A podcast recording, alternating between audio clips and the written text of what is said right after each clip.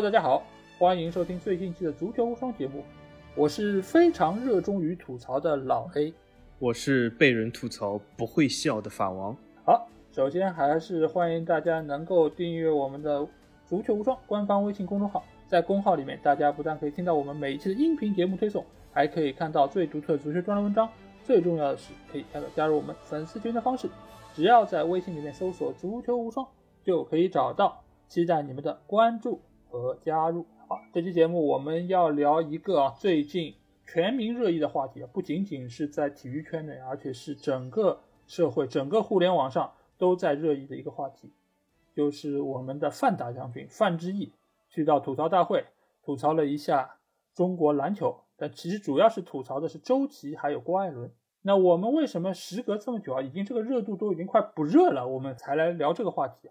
那首先，因为我们节目啊本身就不是一个追热点的一个节目。其次呢，我觉得如果我们要聊一个话题，最好是在各方各面都已经发表了他们意见的一个前提下，我们再来进行讨论，这样才会让整个话题更加全面。俗话说，就是让口水飞一会儿，而且也是防止别人盗窃我们的 IP，因为我们的观点十分的犀利，所以一定要最后才说。是的，而且你们不要。担心就是我们聊出来的东西会跟其他节目一样，足球无双这个节目永远都是独一无二的，所以我们的观点一定也是和别人不太一样的。为了凸显我们的客观和严谨啊，要说到篮球这个话题，我和小吉其实都不算是篮球的粉丝，对这个也不是很了解，所以这一期我们请来了一个场外嘉宾，他之前也来过我们的节目，他就是 Leo，他自称是足球的伪球迷。但是呢，我想说是他是篮球的真球迷。好，那现在就有请他来给大家打个招呼。啊，Hello，大家好，我是 Leo。好的，那 Leo 今天能够再次来到我们节目，我们都非常开心啊，因为时隔他上期来我们节目已经非常久了。那这一次我们将会一起来聊一聊最近的这个热点话题。那我会先来和大家复盘一下这个事情大概是一个什么情况，也防止有不少可能刚从火星回来，或者说从山里刚刚出来的朋友。那我们来看一看，这到底是个什么事情？首先就是范志毅参加了一个叫吐槽大会的综艺节目，这个节目它基本上就是属于有几个主咖，主咖其实就是一个被吐槽的对象。那这期的主咖就是中国男篮的中锋周琦，还有那个算后卫对吧？郭艾伦。然后范志毅呢，他作为中国足球的代表来到这个节目，然后对于周琦和郭艾伦的一些黑点进行了一些吐槽，然后其实场面还蛮搞笑的。但是没想到这一突之下，基本上就是出圈了，就是整个互联网上都已经炸了锅。有说范志毅说的非常搞笑的，也有说范志毅说这些东西是在人家的伤口上撒盐。在这个节目播出之后啊，就是有各方各面都进行了一些回应。我们可以来看一下有些什么回应。一个就是新华社说哈，就是吐槽大会这个节目就是博人一笑的。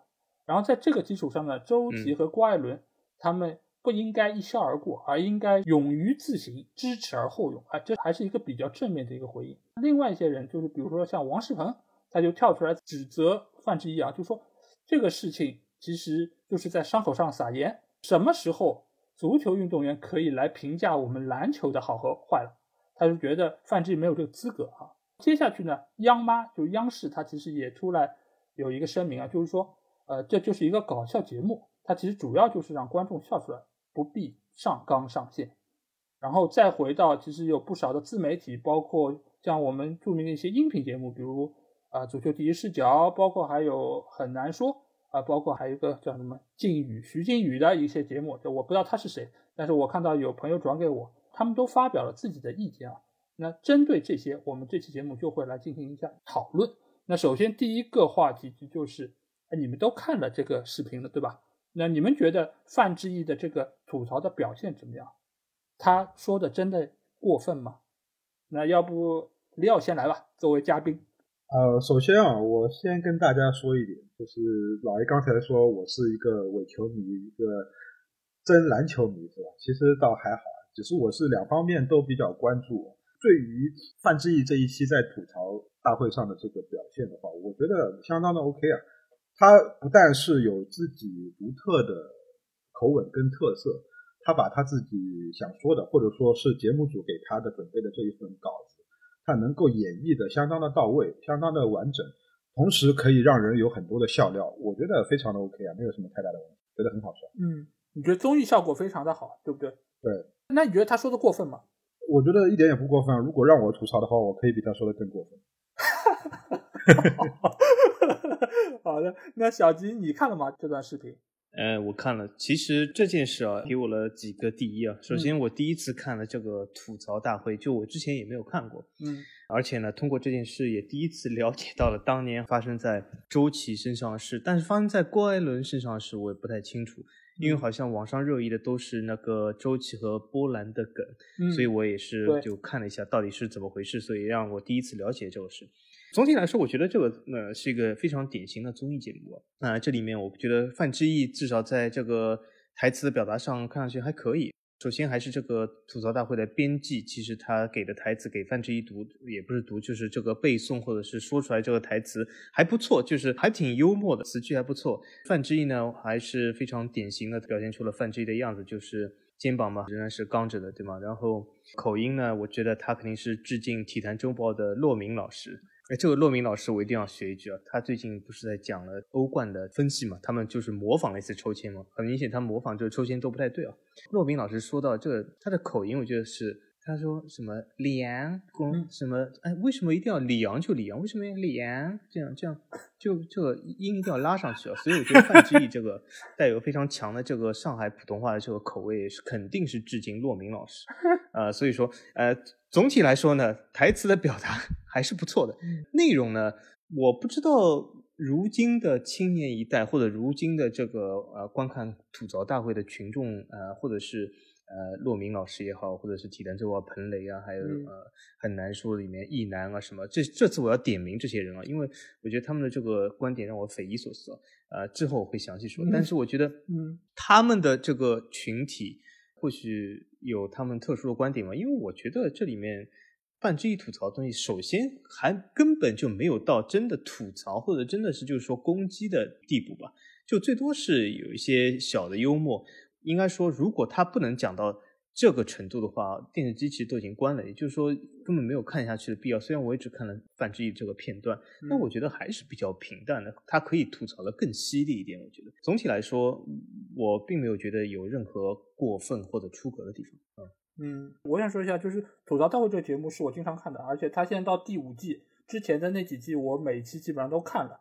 然后范志毅作为第一次来作为吐槽嘉宾的这么一个表现，我可以说是非常优异啊！如果是对脱口秀稍微有所了解的人就知道，就是脱口秀它其实不仅仅在于你这个话是不是有意思，而是在于你这个表达时候这个节奏，你的一个停顿，包括你有一些配合你一些小动作和一些眼神，这个其实是非常关键的，这个对你整个吐槽的表现力是非常重要的。然后范志毅在这场表演之中，我我可以称之为是表演。因为他其实台词大家也知道是前面有提示器的，他能够看到非常大的字，对，而且包括一些语气词，嗯，好等等，他都会在那个上面有所体现。所以范志毅作为第一次来作为这个吐槽嘉宾，那我觉得他的表现可以说是超乎大多数人的一个想象。尽管我们知道他平时说话就这个样子，肩膀嘛耸着，然后整个人也是有一种独特的一种韵律感在中间。那至于他说的这个内容是不是过分啊？我觉得一点都不过分。为什么这么说？因为。吐槽大会的编剧，他其实所用的所有梗，我可以说所有梗都在网上曾经出现过。这些梗的来源其实都是广大球迷，或者说广大互联网上的这些什么侠，对吧？键盘侠也好，或者说呃有一些更难听的一些词汇，所以他们并没有原创任何新的东西，他们也并没有捏造一些不存在的东西，所以。只要这些东西在网上出现过，都出现在了吐槽大会。那如果说这个是过分的，那以前在网上的所有东西都是过分的。总体来说，综艺效果是满分的，这点我觉得是应该大家都有一个共识。那下一个话题其实就来到了被吐槽这两个人，周琦和郭艾伦，他们有很多的梗啊，就是包括波兰的中锋，包括还有什么只拿了一分等等等等。这个我其实之前我也不太了解。那这里我希望就是李奥来给我们科普一下，这两个人身上这些黑点到底是一个什么情况？还有这个节目所说的这些吐槽的点，它是不是真的？有没有捏造或者夸张？嗯，首先我要跟广大的足球无双的听众科普一下，因为毕竟你们可能不是篮球领域研究的那么深入啊，我可能对篮球还稍微有那么一点了解，特别是我们的中国国家队啊，或者说 CBA 联赛、NBA 联赛，我都有所呃照顾到。我们先来说周琦，周琦他其实是还是一个蛮有天赋的运动员，啊，他无论是从身高、臂展、灵活程度等等，其实都跟当年的姚明在没有去 NBA 之前还挺像的。我虽然说他的身材不够强壮，但是他有两米一六的身高，有两米三一的臂展，包括比较好的弹跳能力啊，跑跳能力，投篮的手感也都还蛮出色的。争抢篮板的能力，包括封盖能力，一些防守能力，只要在他啊尽力的情况下面，都是一个还不错的篮球运动员。那甚至可以说是在中国目前的阶段上来说，在中锋或者说大前锋的这个位置上面，他是一个很出色的篮球员。呃，再接下来我们要说到郭艾伦。那郭艾伦他其实在中国国家队，他是被称为啊，或者说是在整个亚洲是吧，有一个不要脸的称谓，叫做亚洲第一控卫。其实我是不认同的，但是他在国内的这个呃篮球的这个范围里来说，他是一个还不错的呃控球后卫是没有错，但是呢，他也就仅仅限于在国内 CBA 的这个赛场上。那如果说他去到了国际的赛场上面，或者说是洲际联赛，或者说像世界杯这样的舞台上面，从他的历史的表现上来说，他并不是一个呃在国际舞台上面能够有一个非常拿得出手的。成绩的，或者说有非常亮眼表现的这样的一个呃篮球运动员。之后我要说吐槽大会的这几个编剧给范志毅写的这个稿子，对于他们的吐槽的实质性的内容，其实没有任何的捏造，这个就是他们的表现 拿出来让人让人需要诟病的地方是是没有没有任何的捏造的。那之所以我说为什么没有任何的捏造呢？我刚才也说了周琦好的地方，那我现在就要来说一说周琦不好的地方。那周琦，你作为一个有一个如此身材条件啊，然后有这个身高臂展，有跑跳能力等等等等，都非常适合于打篮球。除了他的身体的体重或者说是他的对抗性上来说，呃，会要稍微的差一点。那其实他其他方面是都很好的，那我就不再赘述了。那我说周琦有不好的地方，那就是在于他的职业态度，在这一方面上来说，他有非常严重的问题。我之所以这样说，其实大家可以去看一些他过去的历史的表现。他在场上的，无论是从比赛的积极程度上来说也好，专注程度上来说，周琦是一个完全不合格的状态。他是需要有人去鞭策，也是鞭不动的这样的一个状态。他如果说一场比赛表现好，那他可能就是这场心情比较好，他想要把这场比赛打好啊，仅此而已。没有任何人能够左右他的到底是要表现好还是表现不好。都完全来自于他的内心啊，他的内心是一个非常强大的球员，这个我不得不承认。就像吐槽大会上的表现，他坐在那里啊，在笑笑或者说拍手鼓掌。那虽然说是有剪辑的成分，那如果说他有面露难色或者说是尴尬的这个，我们也没有看到，我没有办法去评论。对。但是我说周周琦的这样的一个运动员，他的确是在职业的精神上面是有所欠缺的。那至于说到郭艾伦，郭艾伦他也参加了非常多的综艺。但是就他篮球这个主业上来说，我只能说是中国篮球现在也是人才凋敝吧。就是让郭艾伦或者说是让周琦打到国家队的一个主力的控卫，一个主力的中锋这样的一个角色，其实跟我们之前的呃国家队的队员来比的话，他们肯定是有所欠缺的，而且是一代不如一代的。这个是跟我们中国的足球的情况是很像的。那至于周琦跟郭艾伦的这个情况，我就简单的先说到这里。其实还有很多东西可以说，是吧？就是说，你觉得他们是不冤的，对吧？就是其实所有吐槽的点基本上都是有理有据，也没有夸张吗？是不是有些夸张？因为我看到有不少节目其实有说到，就是有些东西它可能就是无中生有，包括什么鸡蛋灌饼啊，包括 还有那个就是举哑铃那个事儿，也都是说那个并不是一个练力量的一个，只是拿来调侃。你觉得是有没有一些夸张的成分？我觉得就是在吐槽大会这样的一个节目上有调侃的成分是很正常的，呃，但是至于周琦，呃，他的这样的一个表现，你可以说他身材瘦弱，但是他其实已经到 NBA 历练了两年的时间，那你可以说就是在之前很多国际的运动员，他在没有去到 NBA 之前，他的身材其实很多人都跟周琦一样的瘦弱。其实姚明去的时候也不是很胖，对，壮，对不对？对，也是比较瘦弱的这样的一个状态。他们也是到了 NBA 有一个科学的系统性的训练，有营养师，有训练师，然后给他们搭配营养，让他们增加肌肉的维度啊，给他们有力量上的提升等等等等。就是你可以看到，在 NBA 打出优秀水准的国际球员，之前身材比较瘦弱，他们在进到 NBA 之后，为了适应 NBA 的对抗，他们在打到 NBA 有一定的成就的时候，他们的肌肉维度是有所增长的，甚至是呃我们比较典型的就是希腊的一个篮球运动员，就是字母哥。呃，扬尼斯嗯阿特昆普这样的一个运动员，他在之前没有进 NBA 之前，他的身体也是很瘦弱的。你把他的以前的照片拿出来看，跟周琦差不多。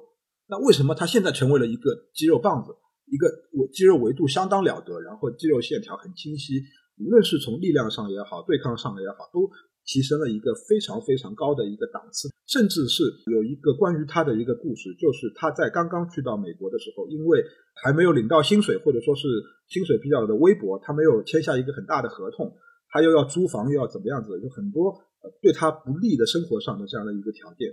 他是从他家跑步去到球员的训练馆，那而且这个时间也是很长的，好像要跑四十五分钟的样子。他就是每天坚坚持来回这样跑步跑到呃训练馆训练。他有这样的一个坚韧的意志品质，有一个专注的职业态度，才让他有了一个非常大的一个成长，让他从一个选秀顺位还不是很高的这样的一个新秀，成长到现在 NBA MVP 级别的这样的一个人。那跟周琦其实是有一个非常鲜明的对比。嗯，哎，那我想问一下，就因为其他节目也有说到，就周琦这个人，或者说他这个身材是属于那种吃不胖的，你觉得这个有道理吗？我不信啊。虽然说有一定的科学上的解释，就是有的人可能新陈代谢就是比较高，或者说是遗传的因素，他可能就是增长肌肉维度的程度会比一般的人要慢一些。但是如果从一个运动科学这样来讲，肯定是不存在的。就如果说你一个人真的是好好的练，科学性的练，系统性的练，那一定是有办法增加肌肉维度，而且可以增加到一个还不错、还非常好看的，然后又有实用的这样的一个状态。嗯，这里我补充一下啊，嗯呃，很多人讲有些运动员他特别瘦是那种吃不胖人，其实这是误传啊。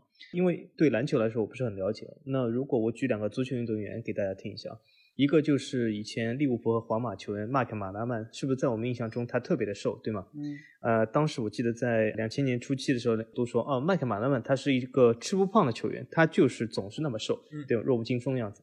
可是现在你看一下当解说员的麦克马拉曼，他非常的胖，就像一个吹起来的气球一样，啊、说明他是很明显是吃的胖的，对吧？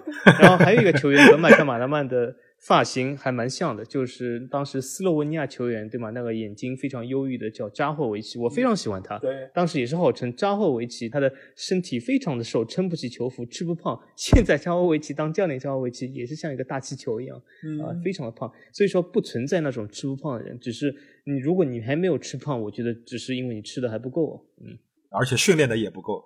我觉得回头可能会有一个反例啊，但是我这边先提出来，也有可能以后就打脸了，因为反正我也习惯性被打脸。就是以前利物浦那个克劳奇，克劳奇就是属于其实跟嗯周琦差不多，也是又瘦又高，感觉就是皮包骨头吧。但是不知道他之后会不会他吃的不够，啊？其实他还吃的不够，嗯，要吃多一点。好的，那我们回头可以过几年再来看一下克劳奇是不是也能够吃胖一点。呃，那我觉得下一个话题就非常有意思啊。这个话题我其实想问一下小吉，就是很多人说，就包括王仕鹏也说，范志毅是没有资格来吐槽中国篮球的。那你觉得他有没有这个资格？好，这里呃，请我们导播老师给我一个特写镜头，嗯因为这个话题我想今天着重说一下嗯啊给我一个特写镜头。好，谢谢。我觉得任何的人都有任何的资格去吐槽任何的事，而且我特别反对一种说法啊，这种说法，而且在现实生活中，其实你还可以碰到非常多，因为我特别特别特别的反感这样的说法。这样的说法十分的荒谬，而且十分的可笑至极啊！嗯那为什么呢？我给大家举个例子啊，就很多人说，哎，你到一家饭馆去吃饭，你觉得这个饭馆这个厨师烧的真烂，我说这家饭馆烧的真烂，那么里面厨师跑出来说，哎，你有本事你烧呀，啊、为什么你我我烧了几道菜，你烧了几道菜，嗯我可以烧一家饭店，你可以吗？这是一个非常经典的言论，对吧？嗯好，这无厘头至极。然后如果你去看一个电影，说这个电影拍的真难看啊，那导演出来说你拍过电影吗？啊，你去过电影棚吗？你去过好莱坞吗？你去过宝莱坞吗？你拍过吗？你没有资格吐槽我，对吧？因为你没拍过电影，这个都是非常荒谬的东西。所以说放到足球、篮球也是啊。那么这个东西，这个理论荒谬在哪里？其实听众朋友，我给大家就是展开来解释一下。荒谬在我们为什么可以吐槽？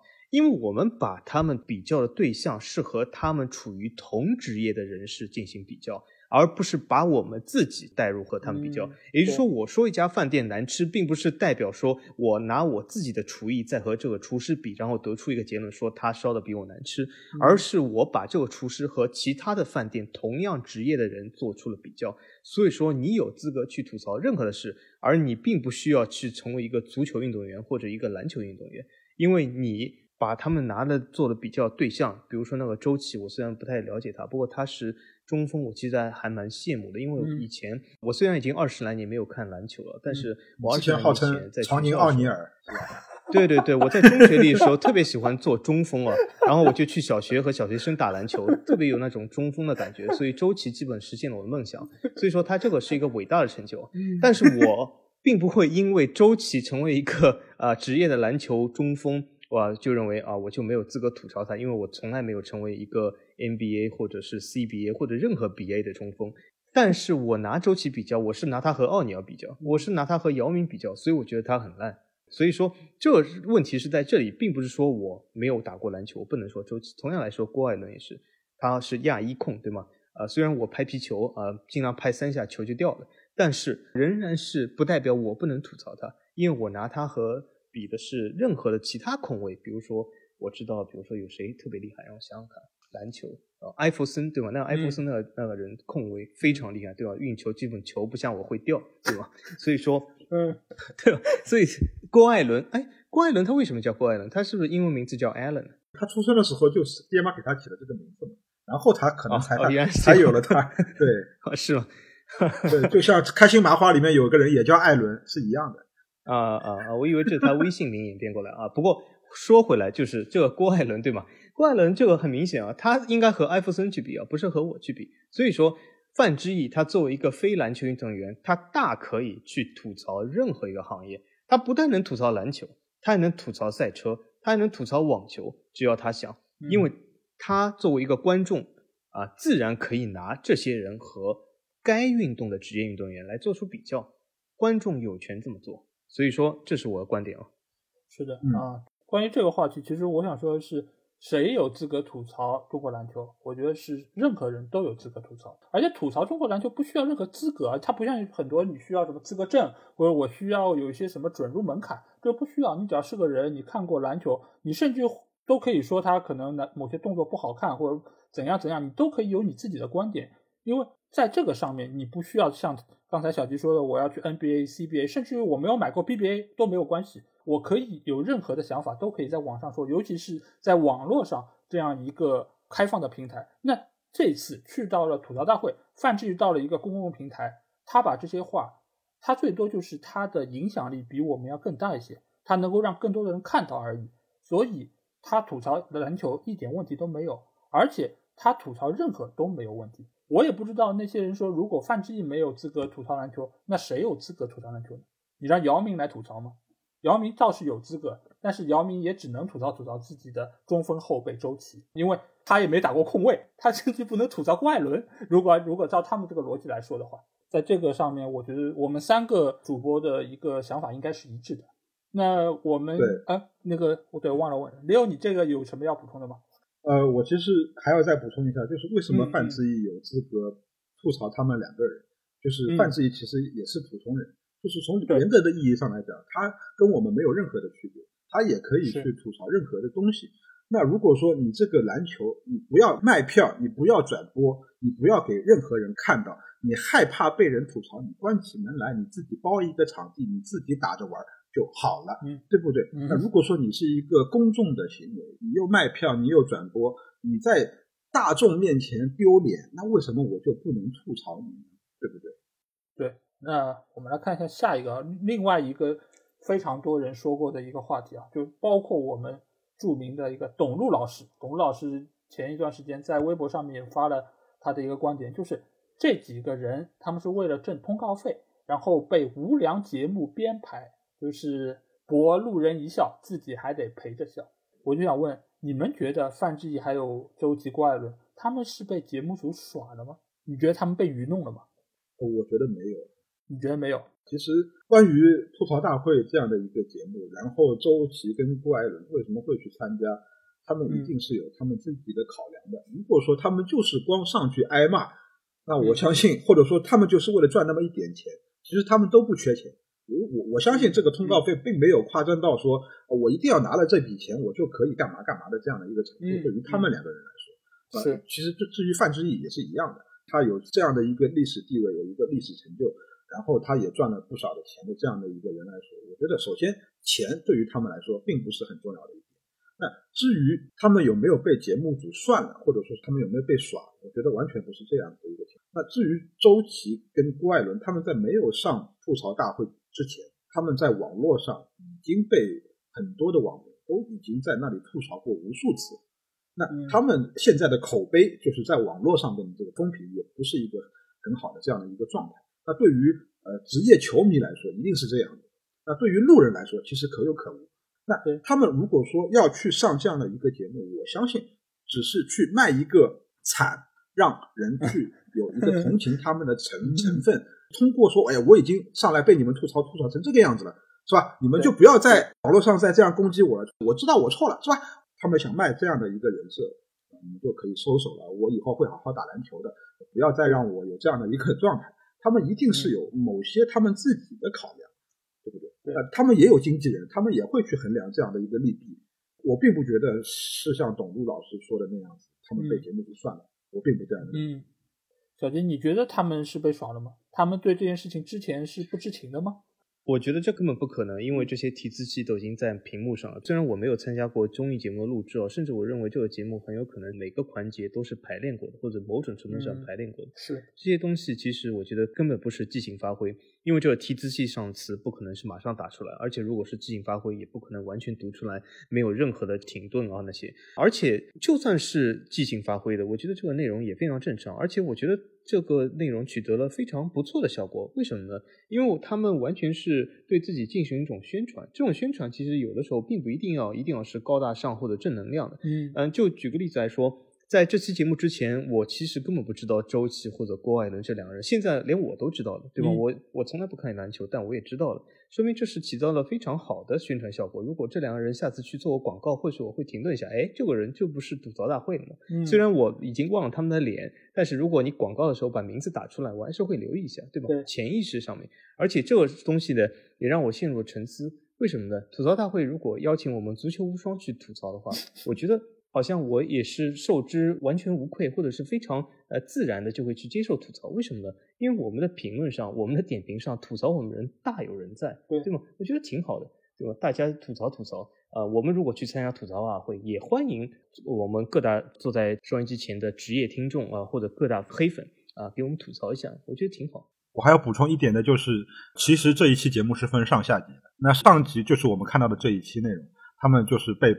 别人不断的吐槽，下一期我其实也已经有看到预告了。他们就是卖完惨之后，他们要洗白自己，他们说我们要怎么努力，怎么打好中国篮球，是吧？其实这就是一个节目组精心安排的，为了吸引流量，他们有自己的考量，他们是完全知道他们上这个节目是需要干嘛的，所以说完全不存在被开涮的这样的一个情况。那这个其实也是我刚才想要说的，就是我们这期节目其实上的并不晚，正好是在他们第二期上完之后的第二天，我们这期节目就会上线。所以我们其实才是赶到了一个最合适的时机啊。那关于说到这个被节目组耍这个事情，因为作为一个电视从业人员，我可以很明确的跟大家讲一讲这个节目是个什么情况。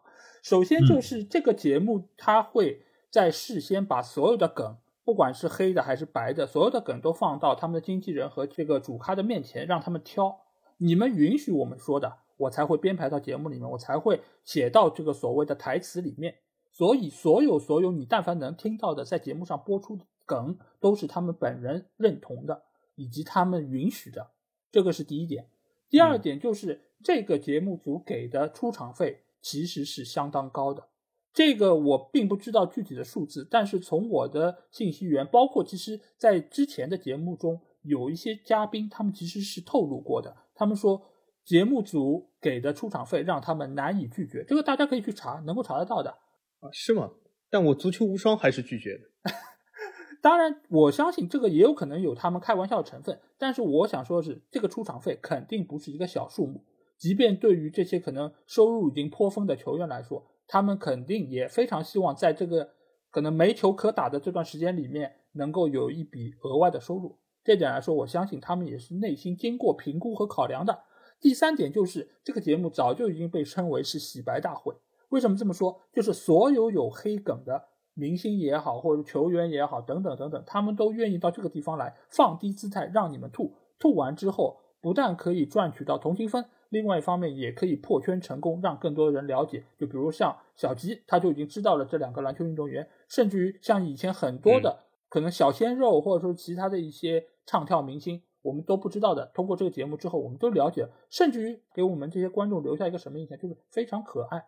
因为我对于他们这些黑料我并不了解，我也很难第一时间把自己带入到说我也要去黑他们。但是我看到了他们能够自嘲，能够。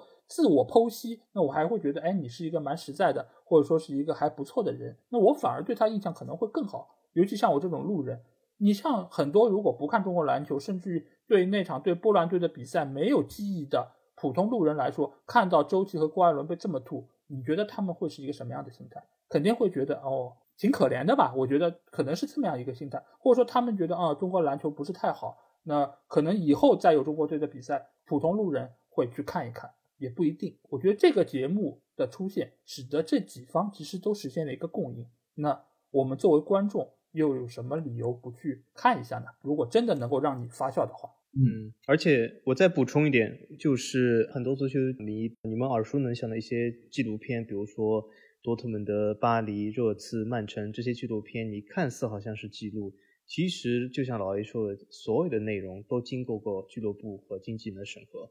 任何的内容，就算你拍了，完全是录制了，但是最终也会被剪辑掉。对，根本不是大家所想的啊啊！好像有些东西是什么偷拍成功了，然后就放出来进入纪录片，然后你终于看到了内幕。呃，其实是没有这样事，所有的东西都是经过俱乐部和足球经纪人他们审核过的啊。观众看到的都是他们想让观众看到的。对。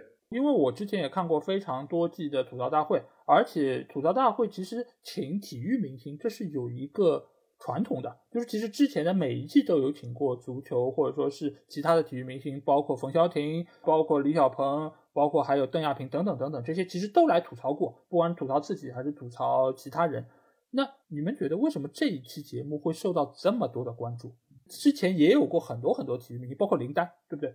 那为什么这期节目会引起这么大的反响？呃，小军你先来。呃，首先我向所有听众朋友说，我完全不知道，因为就像刚才老 A 说的，吐槽大会里面说了这么多明星，其实我都不知道这些事发生了。嗯。然后吐槽过这些明星，我也不知道。然后这期我也不知道为什么就成为热议的。然后在我们群里面，那天我也发现，哎，怎么有这样的一件事？后来我也是本着这个求知的本能，我也是了解了一下。但是没有这件事，我甚至不知道这个节目。我更不知道之前有这么多明星也被吐槽过，嗯，所以我也不知道这件事为什么就引起了广泛的关注，甚至等一下我都要点名批评一些媒体老师，嗯，我我所以真的不理解，好，他为什么会这样的？我想知道。好，那 Leo 你你知道吗？因为你也看过蛮多集吐槽大会，对不对？对，其实基本上我也都看了。那我要回应小吉的这样，首先第一点，他不关注篮球节目；第二，他。并不是很关注综艺类的节目，虽然说他看很多中国的电视剧，是吧？就类似于什么大 山海大情妇啊，尤其是 杨幂。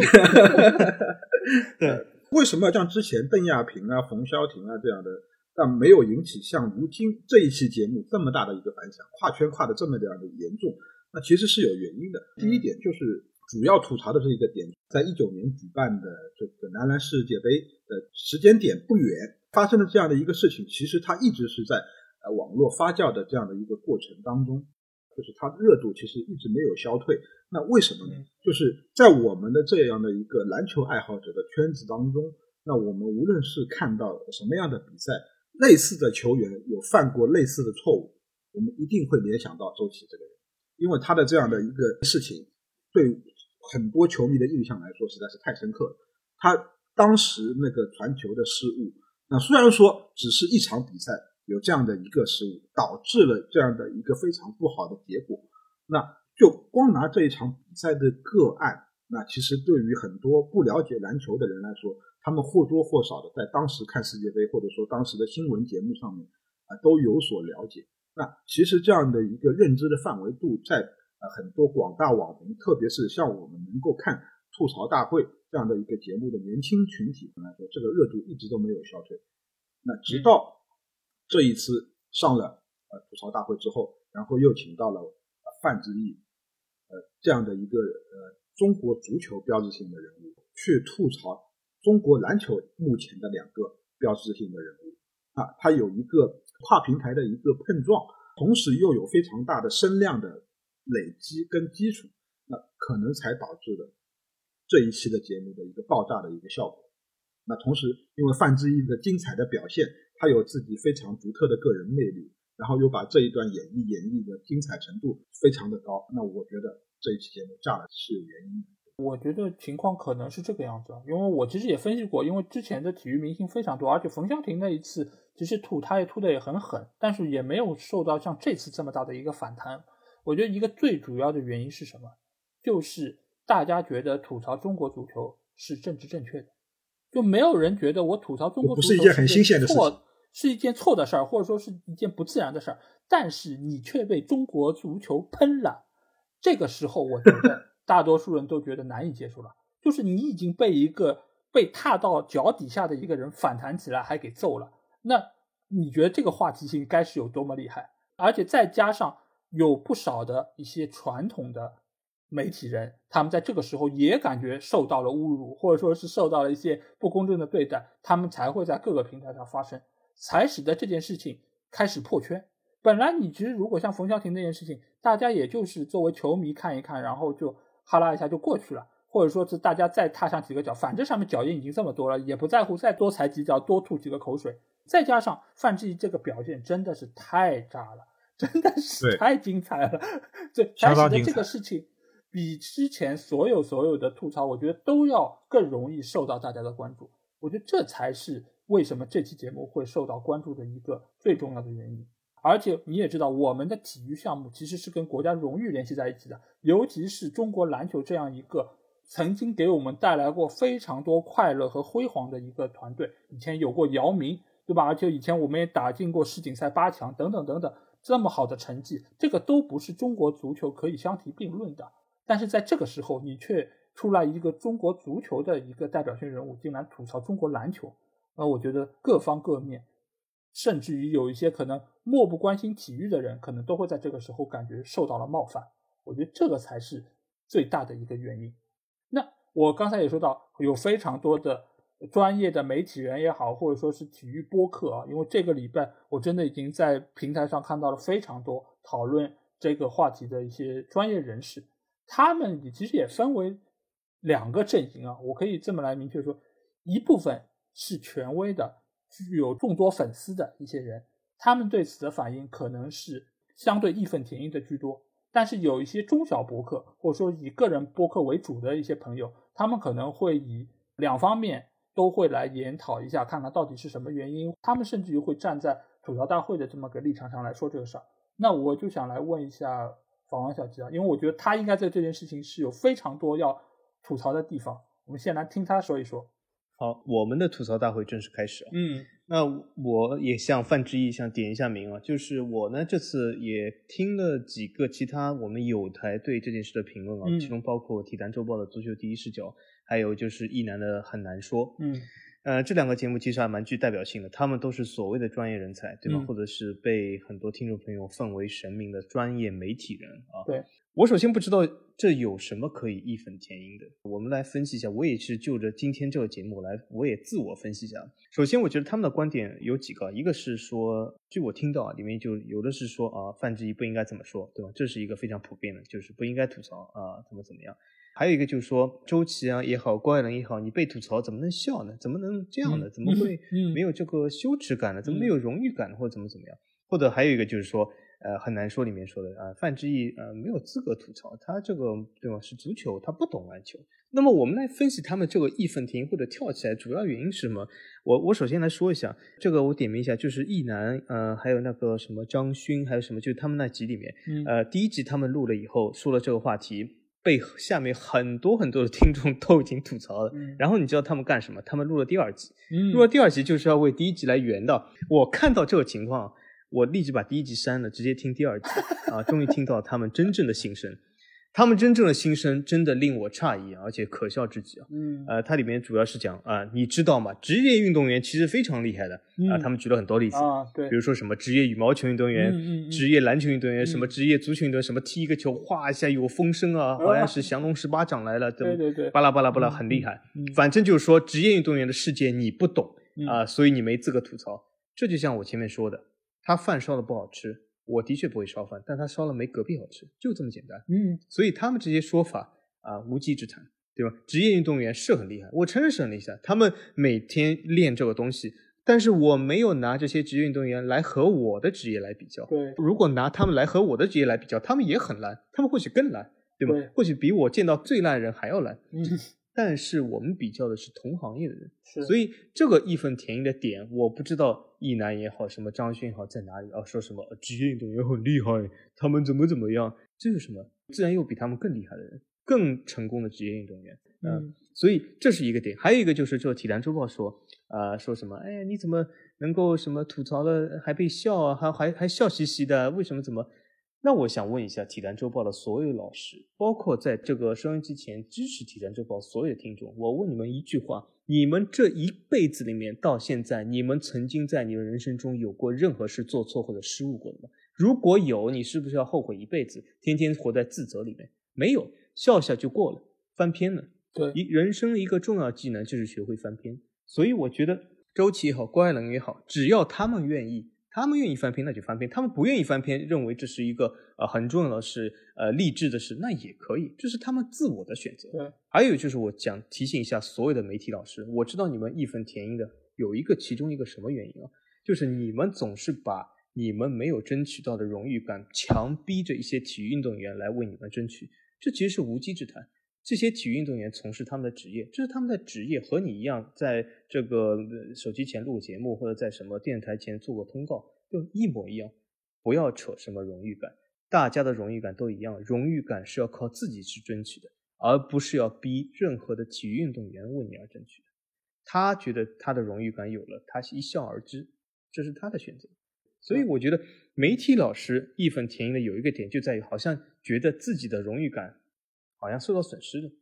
其实自己的荣誉感永远是靠你自己啊！这句话我送给这个骆明恩也好、彭磊也好、易南也好，还有张勋也好，嗯，免费送给你们。足球无双永远是这么宽宏大量，谢谢。那这件事情，其实我想接着小菊的话确实说下去，就是他们要的是一个荣誉感。我其实觉得他们要的不应该是荣誉感，而是一个专业感。这件事情上，所有的人都需要专业一些，不只是球员需要专业，我觉得媒体人也需要专业。你不应该把你的这些荣誉感建立在别人的身上。你如果作为一个媒体人，你如果够专业的话，你对于这件事情就不应该抱有这种态度。你不应该把自己是带入到这个行业里面，你应该做一个客观的啊，这个词，这个词已经太多次被说到。但是我觉得这个时候，你如果是足够专业的话，你就能够做到足够客观。尽管你们一直被大多数的听众被奉为客观这两个字，呃，很难说这个节目我也听了，第一期我也听了，第二期我也听了。但是第二期我要喷的地方真的是蛮多的，除了刚才小吉说的第一点，就是他说专业运动员厉害这点，我觉得不认同之外，因为刚才他已经说了理由。第二点，他们其实说的是什么？就喷你要喷的专业，你要喷的姿势对，你还记得吗？就这件事情，我说句实在话，我我作为一个普通的观众，我如果对这个运动不是那么了解，或者说没有那么资深，我为什么要喷的专业？但是我能够知道隔壁人家烧的好，或者说。那我也不知道隔壁到底是为什么烧这么好，对吧？我也不知道隔壁为什么可能这个烧出来就是这么香，或者说那么的浓油赤酱等等，就有锅气。对对，你不能说人家就是酱油放的多，那就咸了，对吧？那你让我要喷的专业，这个事情其实是专业的评论员该做的事情，而不是我一个普通观众该做的事情。那你还要我喷的姿势对，还要我喷的有道理，甚至还要我喷的说是我要给他们一些解决方法。我要能给解决方法，我自己就去练了。我为什么要去看你的表演呢？这个就是第二点让我觉得很奇怪的地方。嗯，而且他们说哦，斯诺克，他们因为张迅和那个一男是解说斯诺克的嘛，那他们说哦，这个地方你为什么打得不好，或者说你今天手抖了的，这个是因为你是专业的评论员，这是你该做的。这是你的专业，而不是我一个观众的专业。我插一句哦，我不知道他们有没有看过电影啊？嗯他们是不是一辈子里面曾经吐槽过任何电影不好看啊？嗯如果我是那个导演，我会告诉你，你得告诉我解决方案。我这个电影不好看，是不是机位不对啊？嗯是不是机位不够啊？你告诉我，你不然你这不是专业的喷了，你就是嗯完全是瞎喷。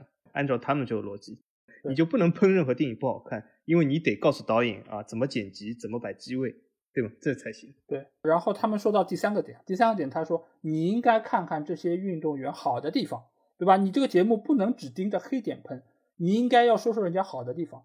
那请问我到底看的是个什么节目？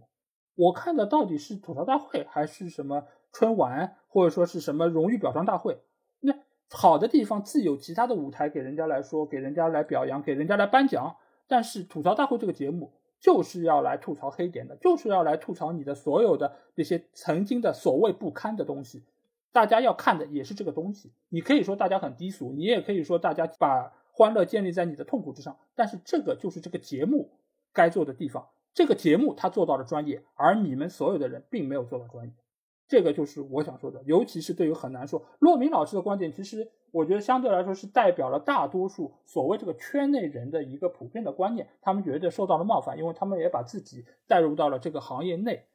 但是我想说，这件事情上，其实所有的人，你的任何的想法，其实我都可以理解。但是我想说，最好大家都做好专业性，一男也做好，骆明也做好，我们所有的观众也做好自己的专业性，就是好笑就笑笑，不好笑就要喷。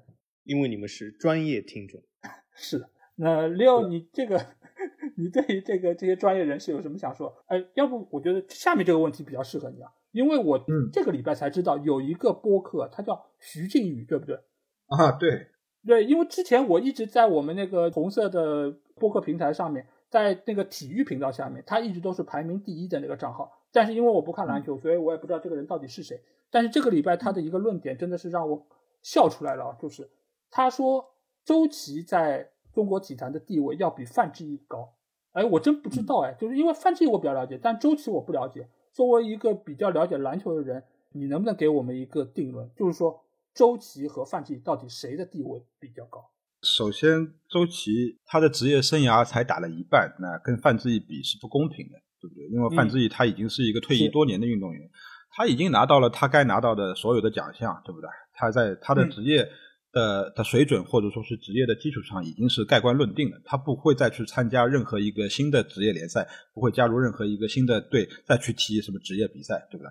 那就这个点来说，你拿周琦现在跟范志毅去比，可能有一些些的不公平。那如果说就是拿周琦现在的成就，呃，跟范志毅来比的话，我怎么说呢？其实我们知道，周琦他现在呃被徐俊宇说的最牛逼的一点就是他是啊被 NBA 火箭队选中的，他打过嗯。NBA，、徐俊宇夸了这一点，然后说范志毅是啊只不过是加入了英英格兰冠军联赛水晶宫队一个后卫运动员，就是他们两个人在竞技的这个舞台的水准可能 NBA 要比英冠要更高一点点。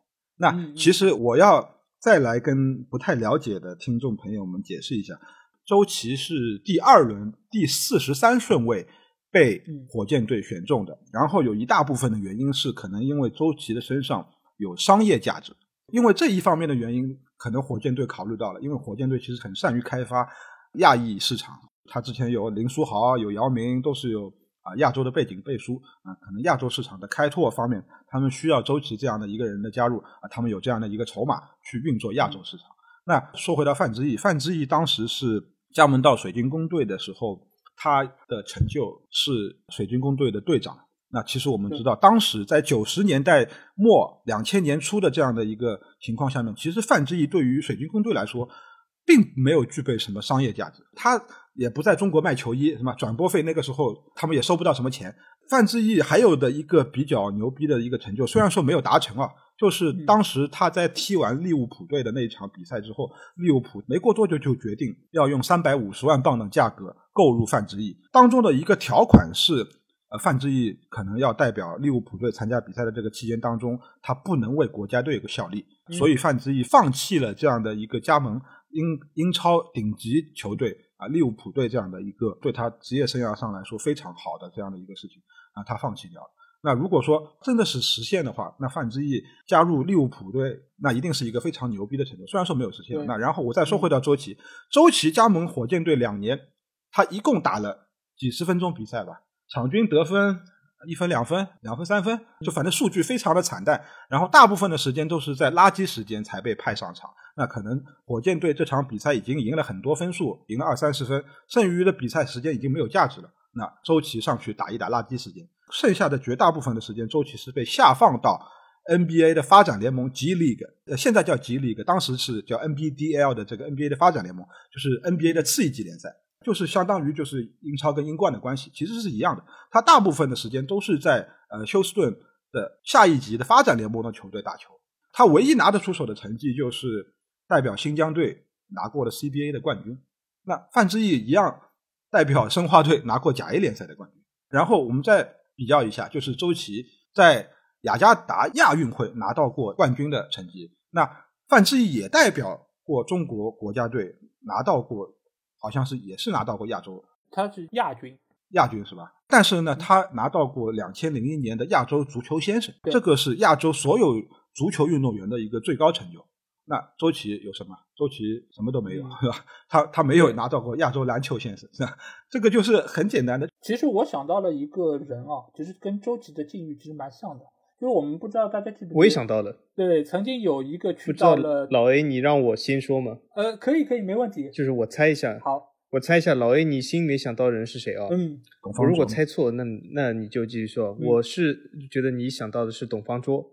哎，还并不是。哎，我来可以讲一下，我想到的一个人是谁？啊，好，是一个曾经去德甲沃尔夫斯堡踢过球的一个卖车哦的球员。你觉得是不是跟周琦特别的像？而且他也是基本上只打垃圾时间，而且他去的那个时候也是看中了他的商业价值。董方卓去曼联可没有看中太多的商业价值。我觉得你在黑那个张稀哲，他的成就明明比周琦高啊，他至少还卖掉了车，周琦卖掉几辆车？哦，周琦可能卖的 卖的球衣吧，我不知道。对，但是我觉得就这两个球员，基本上我觉得境遇是很像的，而且德甲也属于是足球的主流的联赛，跟 NBA 其实是差不多的。如果是从商业规模还有其他方面来说，其实这两个球员在海外的境遇很像。而且张稀哲到后期其实也打不上顶级联赛的比赛，基本上也只能在杯赛或者说是比较低级别的一些比赛中出场。基本上境遇和周琦是一样的。那如果是这样说的话，张稀哲和范志毅孰高孰低？我相信只要看过球的人，应该心里都有很明确的一个标准吧。是，所以我的结论就是，周琦的成就跟地位完全跟范志毅不是一个档次的。好，那我们来看一下，就最后我们聊聊一个话题，就是像吐槽大会这样的一个破圈的节目啊，就是因为也有非常多的运动员去参加过。那我想问一下，就是对于这些，不管是中国足球还是篮球，还是其他的一些体育项目，去参加这样破圈的节目，包括郭艾伦之前也参加了很多综艺，那这个对中国体育是有利还是有弊呢？你们觉得？谁先说？要不小吉先说？可以啊，我觉得这件事只有利没有弊啊，因为这本身就是一种呃对中国体育无论是任何运动的一种非常好的宣传。嗯，通过这个宣传，让很多不了解这项运动的人了解的，或者是片面了解的这个运动啊、我觉得是一个完全是一件好事啊。嗯，比如说，呃，从今天开始，我也认识周琦，甚至其实通过今天我们这个足球无双这个节目，我甚至知道了郭艾伦原来是亚一控。我之前完全不知道这件事，对吧？连那个好像那个徐静宇老师都没有提过，他一直好像比较周琦和范志毅，然后好像都把郭艾伦忘掉。但是郭艾伦先生，我没有忘掉你，对吧？我今天记住了，你原来是亚一控，对吧？啊，这个是非常厉害。所以说，我觉得这是一个非常好的事啊，这让我们学习到了，而且这让体育破圈了，让不了解这项运动的人至少了解了一点点。因为所有的事都是通过这样慢慢累积的啊，所以我觉得只有利没有弊。那刘，你觉得呢？我觉得这些体育运动员、体育啊、明星，他们去参加综艺节目，只要是吧，他们的俱乐部同意，给他们钱的人同意，那我觉得完全没有问题啊。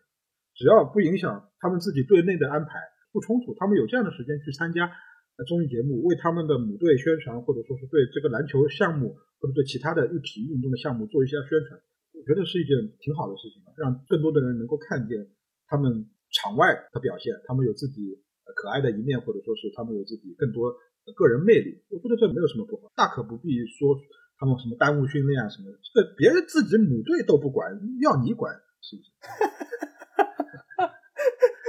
对对，呃，其实我觉得对于中国体育啊，我觉得不是像这样破圈的节目太多，而是在于太少。他们太少有机会让我们看到他们作为一个正常人是一个什么样的一个状态。我们很多都看到在电视屏幕上他们为国争光，或者说他们在打比赛，他们一个竞技状态是什么样子。但是我们其实忽略了一点，就是他们也是一个普通人，他们在平时生活中是一个什么状态，我们并不知道，而且我们也很难知道他们为这个运动付出了多少。我觉得通过这样的节目，或者说甚至于很多真人秀节目，我们可以知道他们私底下是一个什么状态。他们可能也会很迷糊，他们可能也不像很多人想象的意志这么坚定，他们也就是一个和你我一样的普通人。我觉得通过这种方式，让我们能够以另外一个侧面去了解中国体育、中国体育人又有什么不好呢。即便可能有些人说啊，你们这种吐槽大会这种很 low，你们是在说一些他们的黑点，你是在给中国体育抹黑。那问题是在于，这个黑又不是今天才黑出来的，又不是说你这个节目不说这个黑就不存在了。所以，我觉得只有能够面对这些黑点，那些荣耀和光荣的时刻才更加珍贵。批评不自由，表扬将没有任何意义。你怎么用许知远的话？啊啊，很油腻吗？是不是很油腻？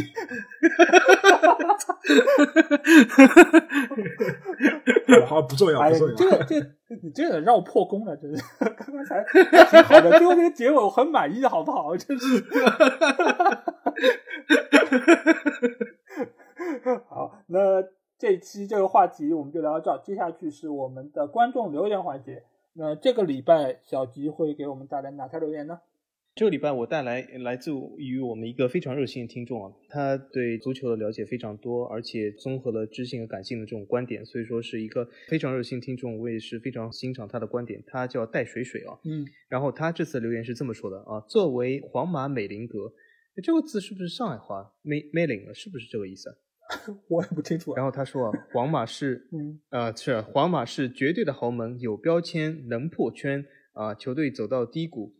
也可能触底反弹，而且呢，还不仅有固定房产，而且还能不断翻新啊！这里要顿一顿，因为为什么？他下面后来写了一句西班牙语，西班牙语这个舌头是非常的绕，我来尝试读一下啊。他最后呢写阿拉马德里 啊，那是吧？所以说他是说明他是真的是一个非常好的一个皇马的忠实粉丝，对吧？他的这个评论呢，其实你不要看他就是这么几句话，这几个字，其实呢是非常好的总结了我们在这个豪门。啊，这期节目里面就是所有的豪门所应该具备的这些条件，它都总结在里面。所以，皇马的确是一个绝对的豪门，真正的豪门。它也是一个足球历史上好像是二十世纪最佳俱乐部啊。所以，它在经营上、在成绩上都是无可厚非。那肯定是皇马是一个呃超级超级的豪门，这是无可置疑的啊。所以，感谢戴水水的留言，嗯。是的，而且但是这段时间就是自从到了我们群里之后，我觉得是极大的带动了我们群的活跃度啊。对，而且她作为一个女球迷，我觉得是体现了一个女球迷的一个良好的形象啊。就是她首先对于自己的母队皇马是非常的客观，她并不会说自己支持这个队就是所有都好，当然她也会正视一些问题，她也会理性的分析，就是还有哪些缺陷，然后她也会去呃试着了解其他。队伍的一些情况，包括最近他也看了就是爵爷的那个纪录片然后也在跟我交流，我觉得是非常好的一个形象在这边。我也希望能够有更多的球迷能够加入到我们群体，也能够跟我们漂亮的戴水水小姐一起能够交流足球。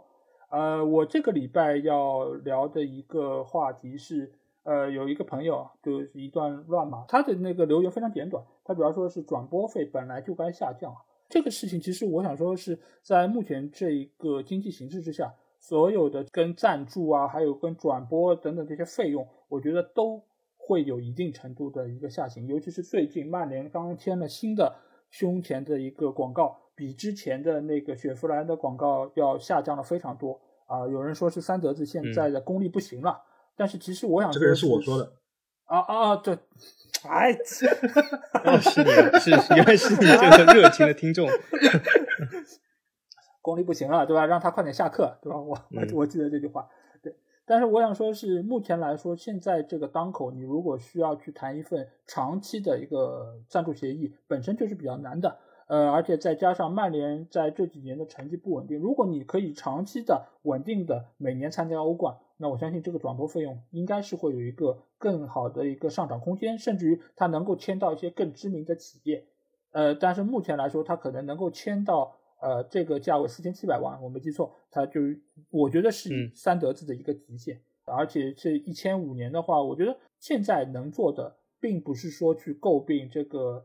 嗯这个 logo 难看啊，或者说是赞助的金额不够高，反而是球队应该拿着这笔钱，好好的把成绩给稳定住，今年继续能够参加欧冠，甚至于在欧联杯拿到一个好的成绩，使得他们在以后的下一个赞助周期能够谈一个好的价格，甚至于在接下去球衣的那个赞助如果到期了，也能够再有一个上涨吧。因为之前阿迪的那一份赞助其实金额也很高，如果成绩不能稳定的话，我相信。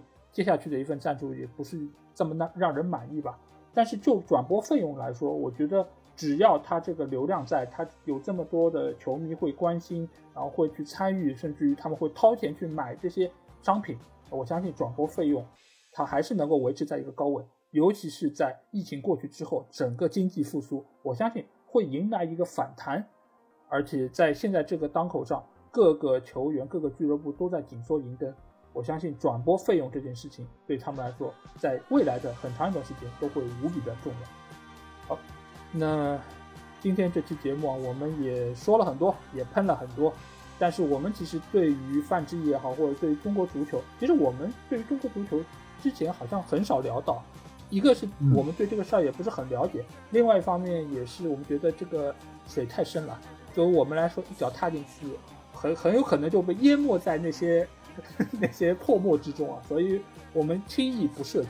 但是这次既然这么多节目都说了，那我们也就大胆尝试一下。我觉得看看大家的一些反馈吧。如果是对中国足球很关心，或者对这件事情本身很关心的，也希望大家可以在节目下面留言。